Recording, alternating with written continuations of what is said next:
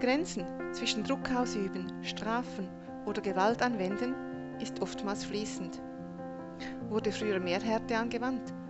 Oder werden die Pferde heutzutage eher vermenschlicht? Diesen Fragen ist das Schweizer Reitmagazin Passion nachgegangen und hat festgestellt, dass Gewalt gegenüber dem Pferd ein Thema ist, welches die Menschen seit jeher beschäftigt. Hallo und das herzlich grüezi. Mein Name ist Beatrice Hohl und ich bringe dir die Fachartikel von For My Horse, dem Wissensportal für den achtsamen Umgang mit dem Pferd, direkt in deine Podcast-App. Im Januar 2016 druckte die Passion ein Gespräch mit Hans Bienz ab, welches auf For My Horse online nachzulesen ist und ich dir nun erzählen darf. Hans Bienz, gelernter Landwirt und Berufsreiter, ist ein ehemaliger Kavallerieoffizier und Schwadronskommandant. Er trat 1968 in die Eidgenössische Militärpferdeanstalt EMPFA ein, damals noch mit 300 Angestellten und bis zu 600 eingestallten Pferden. Im Nationalen Pferdezentrum NPZ in Bern war er als Reitlehrer und Berufsschullehrer für den Fachunterricht Reiten eine geschätzte Persönlichkeit und übernahm später die Leitung des NPZ. Hans war Pagobauer, amtete als Dressur-, Spring- und Lizenzrichter und war als Equipenchef der ländlichen Reiter an fünf Europameisterschaften. Der 72-Jährige ist auch nach seiner Pensionierung ein aktiver Reiter und erteilt Reitstunden. Er vertritt die Meinung, dass auch der Reiter über Fitness verfügen soll. Er geht mit bestem Beispiel voran, absolvierte er doch vor kurzem den Inferno-Triathlon, eine sportliche Höchstleistung. Übermäßiger Einsatz von Sporen und Peitsche, an den Zügeln reißen oder ein Malträtieren mit Besen oder Gabel. Diese Art der Gewalt gegenüber dem Pferd ist offensichtlich. Auch die körperlichen Folgen durch Gewalt, sei dies durch Überforderung im Training, Bewegungsdefizite oder Haltungsfehler, sind ersichtlich. Gewalt kann jedoch noch ganz andere Gesichter aufweisen und sogar unentdeckt bleiben. Eine stille Gewalt zum Beispiel, wenn ein Bedürfnis des Pferdes nicht wahrgenommen wird oder dem Pferd durch Gedankenlosigkeit psychischer oder physischer Schaden zugefügt wird. Hier sind die Folgen nicht immer klar erkennbar, weil die Pferde verschieden darauf reagieren, sie vielleicht nur still erdulden. Passion wollte wissen, ob denn früher wirklich alles besser war oder ob sich die Welt für die Pferde verbessert hat, in Sachen Reiten, Haltung und Umgang. In Hans Bienz wurde eine Person gefunden, deren Leben von Pferden bestimmt war und es auch heute noch ist. Ein Blick zurück. Der deutsche Georg Engelhardt von Lönnesen, 1552 bis 1622, war ein Stallmeister und Schriftsteller. Zur Ausbildung von Equiden schrieb er damals Die Pferde sollten nur bestraft werden, wenn sie etwas falsch machten. Wenn sie etwas richtig machten, dann wurde ihnen schön getan. Dieser Aussage kann Hans Bienz nur beipflichten. Er hat die Ausbildungswege in der Militärreiterei miterlebt und gelebt nach dem Grundprinzip Geduld und Konsequenz.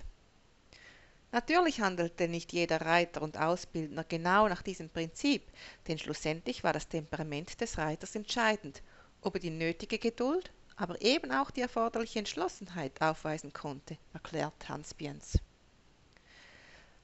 Man versuchte früher sehr wohl, die Ursachen eines Problems zu erforschen, wenn Pferde nicht wie gewünscht reagierten. Die Pferdepsychologie war damals noch ziemlich unerforscht. Natürlich sprach man von Fluchttrieb, Herdentrieb, Stalldrang und Fortpflanzungstrieb und nutzte das auch bei der Ausbildung. Aber heute gibt es glücklicherweise viel mehr Informationen über die Instinkte der Pferde und Studien über ihr Verhalten, sinniert Hans Biens über die Vorteile der Gegenwart. Der erfahrene Rösseler erzählt gerne über die Bräuche und Gepflogenheit in der Reiterwelt von früher. So gab es in der Pferdeliteratur um 1820 herum Tipps und Tricks zur Korrektur von widerspenstigen oder stallbösen Pferden, welche heute befremdlich, ja brutal klingen mögen.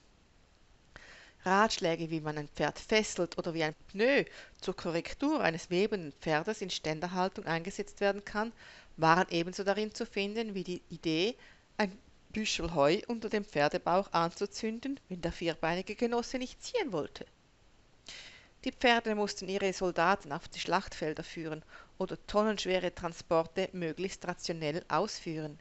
Sie waren vorwiegend Gebrauchsgegenstände, die man einfach auswechseln konnte.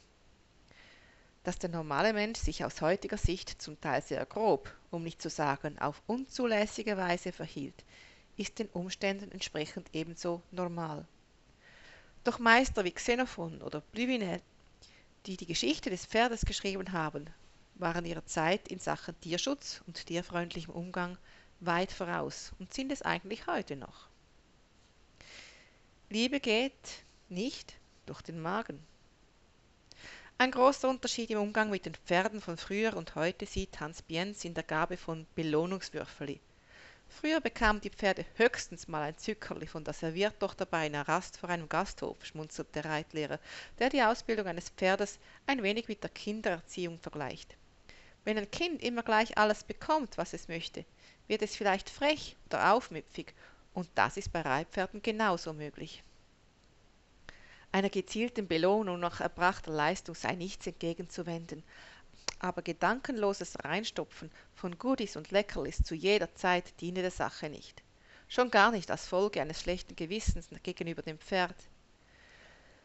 Auch die unsachgemäße Fütterung von zu viel Kraftfutter bei zu wenig Bewegung ist dem Pferd gegenüber unfair, kann eigentlich als subtile Gewalt angesehen werden. Bei vielen Freizeitpferden wäre in Sachen Kraftfutterzugabe der Erhaltungsbedarf das Maß aller Dinge. Im Militär und in der Landwirtschaft galt es zu dieser Zeit zudem, strikte die Reihenfolge der Fütterung einzuhalten, also zuerst Heu füttern, dann am Brunnen tränken. Danach der Hafer plus Salz, allenfalls mit etwas Häcksel oder Melasse, erklärt Hans Biens, was seiner Meinung nach auch die Kolikgefahr verminderte.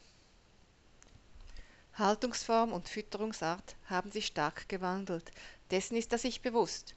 Und gerade Verhaltensauffälligkeiten wie Weben oder Koppen seien mit den heute gängigen Offenstallkonzepten sicher minimiert worden. Pflicht oder Hobby.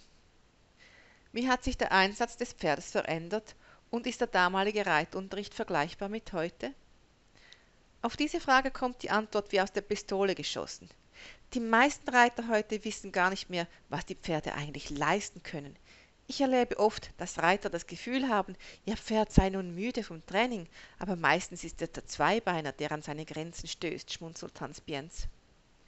Er zieht auch einen Vergleich zu Jugendlichen, die weniger Seich machen, wenn sie etwas zu tun haben und gefordert sind. So verhält es sich halt manchmal auch bei Pferden, die Dampf ablassen müssen mit Bocksprüngen oder sonstigen Widerspenstigkeiten, weil sie in der Arbeit unterfordert und übermütig sind. Und im Kindergarten mit dreijährig sind sie lieb und brav, dann kommen sie in ein Pflegelalter, was wiederum ihre Besitzer oder Reiter etwas überfordert, wie bei der Kindererziehung, lacht Hans Piens. Er erinnert sich an die Reitstunden aus seiner Jugend, welche Pferd und Reiter stark forderten. Die Kavalleristen und Reitschüler mussten früher viel ohne Bügel reiten, lange traben und galoppieren und konsequent die Befehle des Reitlehrers ausführen. Auch bei der Einzelarbeit befahl der Reitlehrer die Struktur. Es gab kein Wunschkonzert seitens der Reiter. Legendär bei der Kavallerie waren die langen Brunnen in der Kaserne zum sogenannten Arschbaden, wenn der Allerwerteste buchstäblich durchgeritten war. Auch der Umgangston und Inhalt der Reitstunden habe sich stark verändert.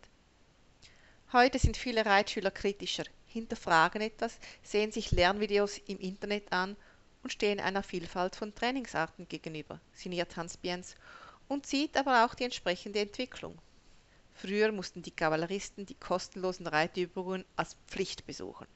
Wenn ein Dragoner nicht alle Reitübungen machte, bekam er eine Verwarnung unter Androhung, ihm das Pferd wegzunehmen.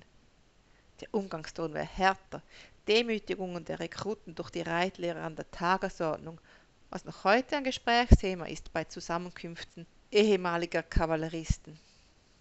Heute sind die Reitschüler Kunden, die vom Reitlehrer eine Dienstleistung erkaufen und Reiten als Hobby betreiben.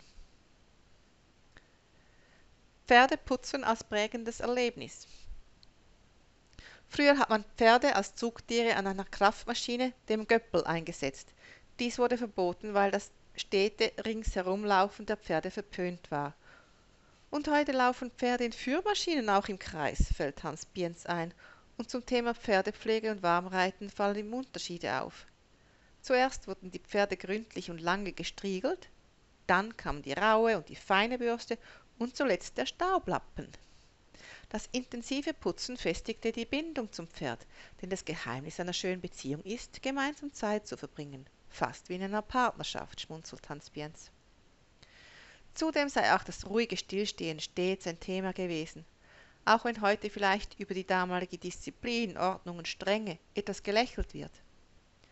Ein gut erzogenes Pferd, das auch mal einfach brav stehen bleiben kann, ist in vielen Situationen Gold wert. Und die alte Tradition, auf einem Gruppenausritt die Gangarten anzusagen, sorge noch heute für Sicherheit. Hans Bienz findet, dass das Dehnverhalten und Schrittreiten heute teilweise stark vernachlässigt werde und der Gangartschritt allgemein zu wenig Beachtung geschenkt werde. Mindestens zehn Minuten oder einen Kilometer lang Schrittreiten gehörten zur Aufwärmphase, wie es seit jeher allgemein als Regel gilt.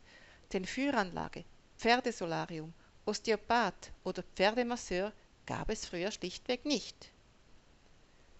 Ausrüstung und Material. Um es gleich vorne wegzunehmen. Ausbinder und Schlaufzügel gab es früher auch schon. Genauso die Sporen oder Peitschen. Aber das Angebot an Pferde- und Reitsportartikeln hat sich enorm verändert. Hans Bienz erzählt, dass die Empferbereiter fünf bis sechs Pferde mit demselben Sattel geritten hätten. Diese Dressursättel, mit Militärdecken unterlegt, waren von solider Qualität, ein Kunstwerk, das oftmal ein Reiterleben anhielt. Hatten die Militärreiter Knebeltrense und Olivenkopftrense im Gebrauch, sind es heute hunderte verschiedener Trensen, die in telefonbuchdicken Katalogen zur Auswahl stehen. Eigentlich sollte ich ein Pferd mit einer normalen Trense reiten können, sollte dies doch eine Sache des Sitzes und der feinen Zügelhand sein, sinniert Hans Bins der einer neuen Wundertrense mit Geheimrezept nicht unbedingt vertraut. Treten doch die alten Verhaltensmuster des Pferdes nach ein paar Tagen wieder hervor, wie er sagt. Auch dem übermäßigen Umgang mit Decken sieht Hans kritisch entgegen und zieht dies in Richtung Vermenschlichen der Tiere. Ich habe nie erlebt, dass Empferbereiter und Olympiasieger Henri Chamartin während dem Reiten eine Pferde- oder Kreuzdecke verwendete. Stellenwert des Pferdes ein Freizeitpferd in dem Sinne gab es früher nicht groß, es waren Arbeitspferde, die für ihren Hafer arbeiten mussten. Für einen Landwirt war es ganz sicher kein Thema, sein Pferd auf eine Altersweide zu geben. Er hat auch nicht überaus viel investiert, um ein Pferdeleben zu verlängern, denn es waren einfach Arbeits- oder Militärpferde, deren Dienst und Treue geschätzt wurden. Heute ist manchen Reiterinnen das Pferd wichtiger als der Partner, lacht Hans Biens. Und nicht selten ist das Freizeitpferd gar ein Kinderersatz. Es dreht sich alles um diesen geliebten Vierbeiner. Die Art, sein Pferd zu beschäftigen, hat sich auch einem starken Wandel unterzogen. Früher undenkbar, ist es heute ganz normal, mit seinem Pferd spazieren zu gehen. Zirzensische Lektionen sind längst nicht mehr nur dem Zirkus vorenthalten und auch der Bodenarbeit wird viel mehr Beachtung geschenkt. Ich denke, man ist mit dem Tier früher generell rustikaler umgegangen und das Pferd musste sich mehr unterordnen. Heute wird dem Pferd gegenüber allgemein wohl weniger physische Gewalt angewendet. Druck wegnehmen ist Belohnung und das braucht halt etwas Gespür. Fazit: Gutes und Schlechtes gab es früher wie heute. Es hat sich einfach verändert.